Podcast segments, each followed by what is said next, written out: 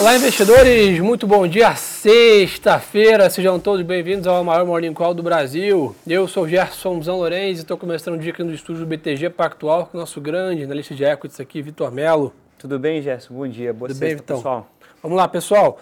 O mercado, sem dúvida, hoje tem um grande protagonista aqui, né? A divulgação do principal indicador de inflação dos Estados Unidos, o PCI, né? agora às 9h30 da manhã. Né? Acho que a gente já está aí praticamente uns 10 dias aí em sequência, falando bastante de política monetária, de taxa de juros nos Estados Unidos, inflação, né, a curva ali né, de juros dos Estados Unidos tem reprecificado todos os ativos do mundo nos últimos dias. E dados como o de hoje né, são que realmente tem poder de sobra né, para definir essa trajetória. Eu acho que é isso que o mercado amanhece, na média até positivo, tá, pessoal? S&P sobe meio por cento, o Stocks subindo próximo a 1, Londres também nessa mesma dinâmica subindo 1%, mas esse indicador é muito importante, seja pela sua característica, seja que o próprio Fed fala, né, que é o dado que ele basicamente se baseia para tomar decisão sobre a política monetária americana. Então, Vitão, difícil imaginar, né, já deixar um insider para a turma aí, né, é. alguma posição grande antes de 9 e meia da manhã, né? Ah, difícil, exatamente, Gerson. É, a gente olha para o mercado americano nos últimos, dos últimos dias, né, pelo menos desde a última reunião do Fed, onde tive uma reprecificação importante da curva de juros americana, mais especificamente, é, basicamente todos os vértices, mas especificamente o 10 anos, né, que, que o pessoal acaba colocando em modelo e utilizando também é, como proxy de onde que deveria estar esses juros, a gente viu que o 10 anos ele basicamente ele saiu de um, de um patamar a, a mais ou menos em junho, julho ele estava 3,90, 3,80, hoje a gente está falando de um 10 anos em 4, chegou a bater 4,65 Impressionante. Antes de, antes de ontem, ontem fechou 4,55, mas é um patamar muito alto, né, Gerson? Acho que essa aqui é o, a definição, um patamar muito alto quando a gente olha o recorte dos últimos 16 anos desde a da última grande crise global em 2008. É, e esse patamar, obviamente, mais alto, ele acaba reprecificando basicamente todos os ativos, é, tanto ativos de risco quanto ativos considerados mais seguros, mas obviamente os ativos de risco acabam tendo um impacto maior. Só um parêntese rápido, se a gente olha antes de 2008, essa taxa de juros ela nem seria tão alta.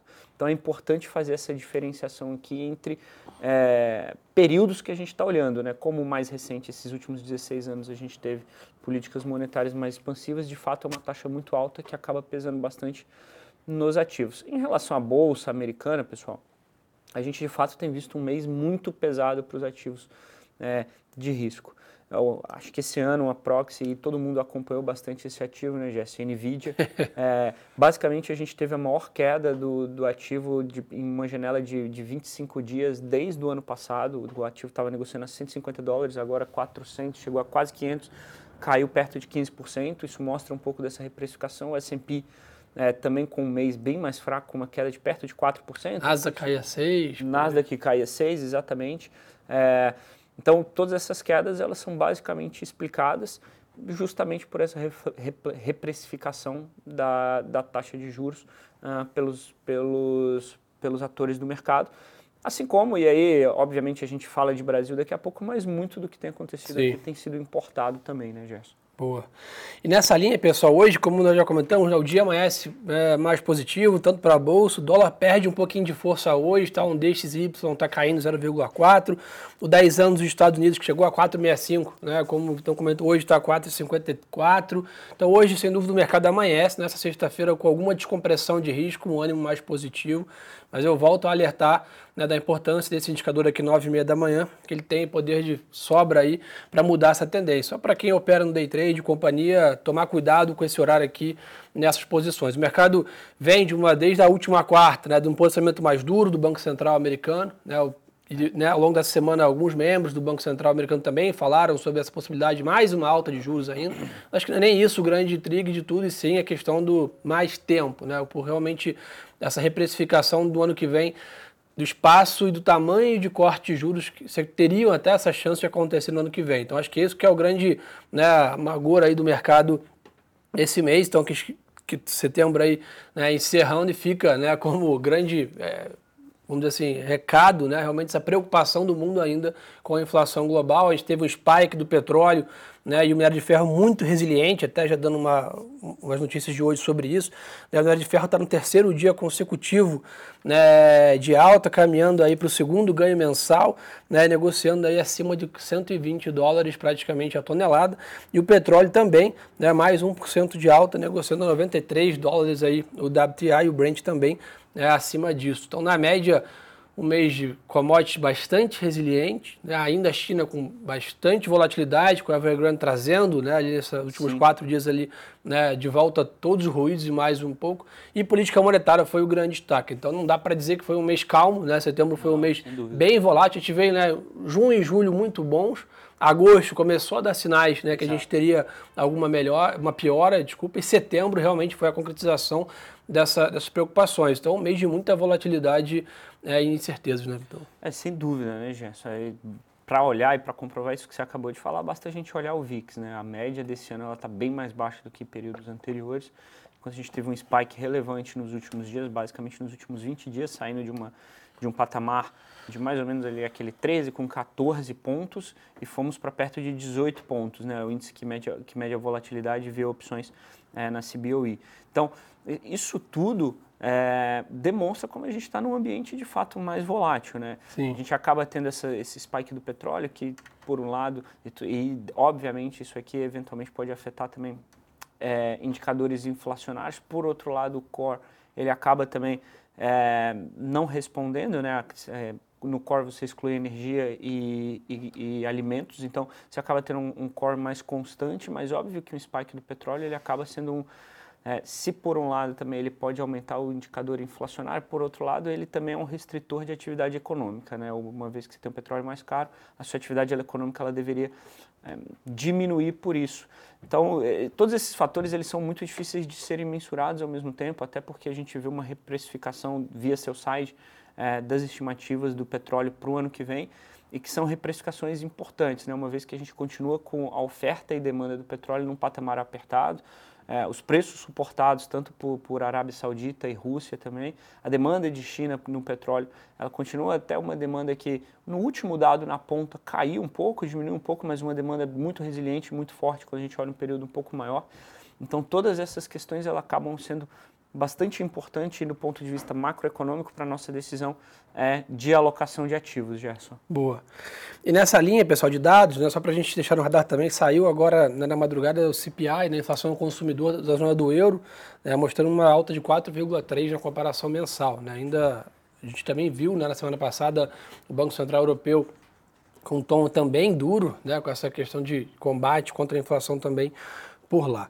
Então, pessoal, esse é um pouco do mercado internacional. O mercado, sem dúvida, abre né, no humor positivo, bolsas para cima, dólar para baixo, renda fixa para baixo, commodities para cima, um movimento clássico de risk-on, mas sem dúvida com um grande dado aqui, 9h30 da manhã, horário de Brasília, principal indicador de inflação nos Estados Unidos, vai corroborar com esse grande debate sobre taxa de juros né, lá fora, que é o que movimentou aí as últimas semanas, pessoal. Bitcoin está em leve queda, 27 mil dólares, esse é o grande panorama aí da parte internacional. Para o Brasil, Vitão? Vamos lá. Vamos lá, pessoal. Aqui, né, óbvio, até como o Vitor comentou bem, né, a gente sentiu bastante né, essa piora do mercado internacional. Né? Você olha né, até olhando na média, no relativo, tá? O Ibovespa até está bem, né? A gente estava ali com Sim. o índice praticamente no 0 a 0, com uma leve alta no mês, enquanto lá fora caíam 5, 6% os índices. E a explicação vem do que a gente já comentou, que é a parte de commodity, né? Essa parte de minério e petróleo estarem bem fortes, a gente sabe o peso que isso tem dentro do índice. A gente também teve uma performance interessante dos bancos, né? Então, somar Petro, Vale, bancos, está aí o Ibovespa. Né? Então, é, só de pensar né, nisso, só para a gente tentar separar, quando a gente olha a curva de juros aqui no Brasil, quando a gente olha o câmbio e olha o índice de small caps, a gente percebe claramente que a gente sofreu bastante Sim. essa piora internacional também, né, Vitor? Sofremos, sofremos bastante, né, Gerson? Acho que o seu ponto, quando você traz esse ponto de, é, de ter um índice concentrado, ele acaba sendo muito importante aqui. Ontem até no, no, no Aquário ali, a gente estava conversando um pouco sobre isso, a gente estava tentando fazer uma, uma análise do, do quão impactante é a Petrobras no Ibovespa hoje. Basicamente, para é, a, a, Petrobras ela impacta o Ibov hoje em perto de 7 mil pontos. A Petrobras, por si só, impactou o, o, o Ibovespa em 7 mil pontos. Excluindo a Petrobras, a gente estaria no terreno negativo hoje na Bolsa Brasileira. Obviamente, para ser justo, a gente também teria que tirar a performance negativa da Vale, que também é uma performance muito relevante. A gente tiraria perto de 4 mil pontos de performance negativa da Vale. Então a gente ficaria ainda com o net positivo líquido, só olhando para Petro e Vale, de perto de 3 mil pontos, é, de como isso mostrando um pouco de como a nossa bolsa é concentrada. Falando especificamente das taxas de juros, né, a gente falou das taxas de juros americanas, uma outra questão que também foi pauta nessa semana, bastante pauta até das nossas conversas internas, foi o, o pick-up, né, ou seja, a abertura da curva longa da NTNB 35 aqui no Brasil. É óbvio que quando você tem essa abertura, é, você tem N motivos que podem gerar essa abertura, mas basicamente o que a gente vê, a gente não viu um cenário interno tão mais conturbado, ou até minimamente mais conturbado, na verdade, que explicasse é, essa saída do, da NTNB 35 para daqueles patamares de, que a gente chegou a comentar aqui, 5,25, 5,30, para 5,90, que era o que estava ontem em algum momento do dia. É, então a gente continua aqui achando que, apesar dessa abertura recente da curva, o nosso cenário interno ele continua ainda é, resiliente para bom. É, em relação à inflação, o dado de inflação ele foi um pouquinho melhor em linha com o que o mercado estava esperando, então não, não, explicaria também esse, esse pick-up da curva. É, as projeções de Selic elas continuam ainda é, ancoradas, é em cima do que o mercado esperava. Em geral, o mercado espera cortes ainda de 50 bips nesse ano. É, e por último, talvez a situação fiscal é o que na margem tenha se deteriorado um pouco, é, é onde o mercado talvez esteja olhando com a meta do ano que vem em relação ao, a ser uma meta né, de déficit zero, é, que talvez seja mais difícil de ser cumprido, o que ajudaria a explicar relativamente aqui esse, essa abertura, esse pick-up da, da curva de juros da NTNB 35. É, na nossa visão, não é o suficiente para explicar uma abertura de 60 bips, é, então a gente continua com a, com a mesma cabeça que a gente tem, tinha no, no começo do ano. A gente acha que é um movimento é, conjuntural importado, é, e que os nossos ativos aqui, principalmente ativos domésticos, a gente continua achando de extremamente atraentes, Gerson. Boa. E acho que nessa linha, pessoal, acho que, de novo, né, a gente comenta muito sobre a questão de fluxo aqui, né? A gente é. hoje teve, tá tendo um mês de setembro bem aquém né, do que era a tendência do ano, ou seja, investor estrangeiro completamente fora do mercado local aqui, né? Investor pessoa física e institucionais também ainda, né? Com pace muito aquém do que tem de potencial.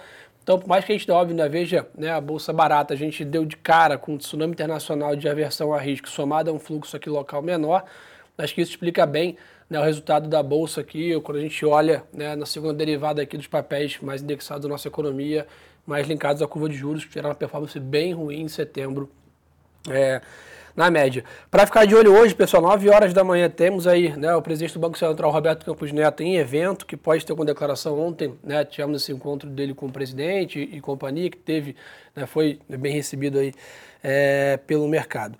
Na parte corporativa, pessoal, de notícias, tem um dado interessante, né? A gente até agora, setembro, a gente já tivemos aí 17 companhias que fizeram follow-ons aqui né, no Brasil, movimentaram 30 bilhões né, de reais e dessas 17, 8 dessas empresas abriram capital ali na janela que tivemos aí depois entre 20 e 21, tá, pessoal? É, na parte é, corporativa, então, acabando setembro, já estamos é, chegando lá, né? Basicamente, daqui a pouco o mercado já começa a ver algumas prévias, é. eu já até vi você soltando algumas, é, alguns insights exato. ali de, de, de previsões de, de resultados, né? É, exatamente, né, Gerson? É, a gente está chegando naquele período que todo ano chega, né? É, basicamente, a gente está na, na, iminência de uma earning season, obviamente, aqui mais próxima nos Estados Unidos, né? Começa no meio de outubro. É, e depois a gente vai, entra de fato aqui na nossa earning season, que começa especificamente no, no fim de outubro, né? Ela ganha atração mais ou menos no meio de novembro, no, na primeira semana de novembro e, e, perto da segunda com a terceira semana de novembro ela já se encerrou. É, é, são as earning seasons do, do interim, né, do meio do ano, então elas são, acabam sendo mais curtas também em duração. É, de fato, o que a gente tem visto, né, Gerson, e o que a gente tem feito um pouco na, nas nossas previsões, a gente tem diminuído um pouco a expectativa de lucros em alguns setores. Acho que destacadamente o que dá para falar é o varejo, Acho que a gente tem visto algumas também é, é, reduções de lucros. Acho que em relação a, a impostos ajusta, ajuda a explicar um pouco. Também em relação à a, a, competição de players externos também ajuda a explicar um pouco essa, esse, esse panorama. Obviamente, uma taxa de juros também mais alta por mais tempo acaba afetando também o lucro, é, isso também ajuda a explicar um pouco dessas estimativas um pouco, um pouco piores. De quando a gente olha para o mercado como um todo, na, na parte de fluxo que você comentou, comentou muito bem, a gente viu uma saída muito relevante é, em agosto, em setembro, basicamente já no fim de setembro, esses dados eles são mais ou menos do dia 26, 27, a gente viu uma saída muito pequena, foi perto de, de 100 milhões é, de reais, então foi basicamente zero a zero. É, ao meu modo de ver, com o mercado tão estressado como foi, até uma saída que, que é para ser comemorada. É verdade que grande parte dela também aconteceu em agosto. Uh, em relação a hoje o que a gente mais gosta na Bolsa Brasileira, a gente ainda gosta mais de ativos domésticos, Gerson. A gente acha que, os, que, a exposição ao cenário doméstico ele acaba sendo mais positiva no momento atual. A gente continua com... A gente teve revisões recentes, né, nossa do banco, do mercado, em relação ao crescimento, muito explicada por um agronegócio um pouco mais forte. É, a gente teve também ainda uma inflação que tem vindo em linha e cortes que, obviamente, de juros talvez eles não estejam acelerando, até como o Bacen tem escrito na sua comunicação formal, é, por algumas questões que podem ser externas e, e, que coloca como risco também nessa alta do petróleo. Então, é, são muito mais, é, são ventos adversos importados do que eventualmente o que a gente é, encontra aqui internamente, Gerson. Boa. Pessoal, então acho que o grande resumo da ópera hoje é esse, tá? O importante dado dos Estados Unidos, 9 e meia da manhã, o indicador de inflação né, que o Fed mais monitora. O mercado abre do bom humor lá fora, o mercado de commodities continua com essa tendência de alta. Hoje há uma descompressão de risco aqui, tanto nos juros e no câmbio internacional, que deve favorecer o Brasil aqui. Petróleo para cima, minério para cima. Agenda local mais esvaziada, onde sai em Brasília é mais calmo também é, na média. Então isso tudo corrobora para esse tema. Acho que para mês que vem, sem dúvida, vão vai aquecer os debates em cima da reforma tributária, né, que eu acho que é o grande destaque. Aí, como o Álvaro comentou com a gente essa semana, a questão do IVA, né, é o primeiro debate aqui dessa reforma que foi fatiada. Então a gente promete aí, sem dúvida, né, mais volatilidade né, e mais é, é, notícia em relação a isso. Setembro ficou um pouco mais calmo na média. Então, Obrigado aí pela parceria Valeu, de sempre, Gerson. meu caro. queria convidar todos a seguir também lá no Instagram, Gerson Zanlorenzi, Parada Obrigatória. Compartilhe o Morning Call com os colegas. O nosso podcast já está no ar, Radar da Semana, Parada Obrigatória. Fizemos um, uma edição especial ali comentando bastante sobre a mesa, duas estratégias aí, duas áreas da mesa é, principalmente como trabalham, é, como ajudam né, vocês aqui a alocar bem nesse mercado. Então não percam essa oportunidade de acompanhar né, esse podcast. Está imperdível, Radar da Semana. Procura lá, bati um papo com a Ruda e com a Júlia. Super top né, a nossa conversa. Vitão, obrigado aí. Uma boa sexta-feira de negócios para a gente. Né, excelente né, final de semana. E lembre-se, turma, que o melhor ativo é sempre a boa informação. Um abraço. Tchau.